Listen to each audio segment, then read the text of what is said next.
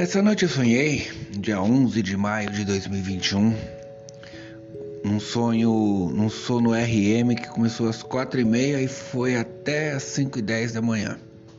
Acordei e já fui fazer as anotações. Eu sonhei que eu tava tipo numa sala de espera ou uma sala que você via alguma projeção de filme ou alguém falando e um dente meu caiu. Tipo, tem o canino do lado do canino, que inclusive eu não tenho mesmo ele. E ele caiu, né? Ele tava meio que encavalado e, e os outros ficaram mole.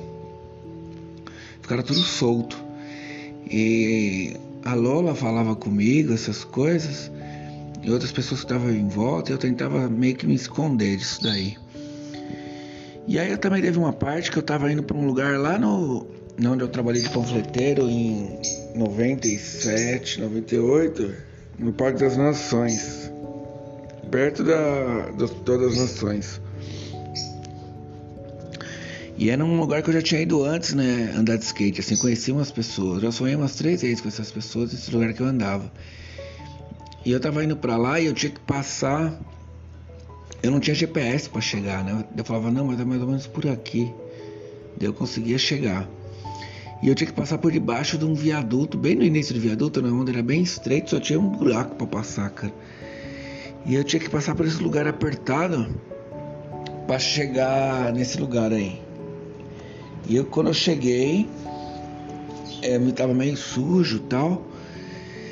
Mas aí que eu cheguei de boa, eu até olhei um estacionamento, um lava rápido que tinha, que agora era uma oficina mecânica, se não me engano. Eu falei, ah, já andei de skate aqui já no sonho, né? Em outro sonho eu já tinha sonhado que eu andei de skate lá. E eu sabia que eu já havia sonhado lá. Eu acho que foi um sonho lúcido, não tenho certeza.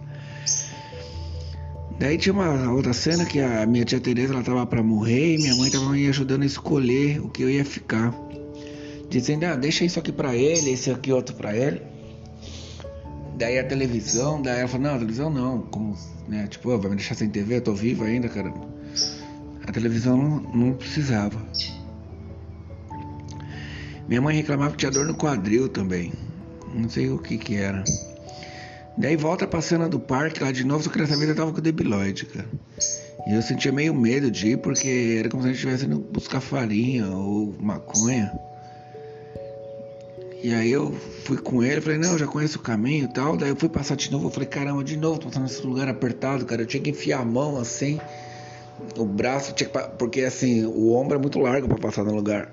Então tinha que passar primeiro um braço pro, e a cabeça para ver se passava o resto do corpo, cara. Era bem estreito. Deu um certo medo tal. E aí eu volto de lá de bike, com a minha bike preta.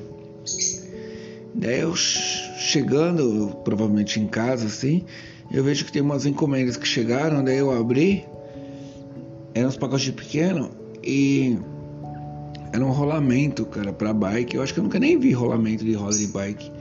Eu só vi que era grande, eu falei, pô, mas é grande para um skate, né? Mas era para bike. Eu fiquei só, né? E o lance do dente voltou novamente para aquela cena dos dentes caindo. Não caindo, dente caído, né? Eu com a mão escondendo. Tinha outros frouxos, né? eu falei, caramba, velho, e agora eu tô sem grana também, como é que eu vou fazer para arrumar isso? Pra você ver como a mente sutil do sono e onírica se mistura com a mente densa, né? Daí eu mexo assim na língua, eu sinto uma coisa, um pedaço de carne da língua, cara, só que era grande. Um pedaço da gengiva. Eita, esse foi o sonho.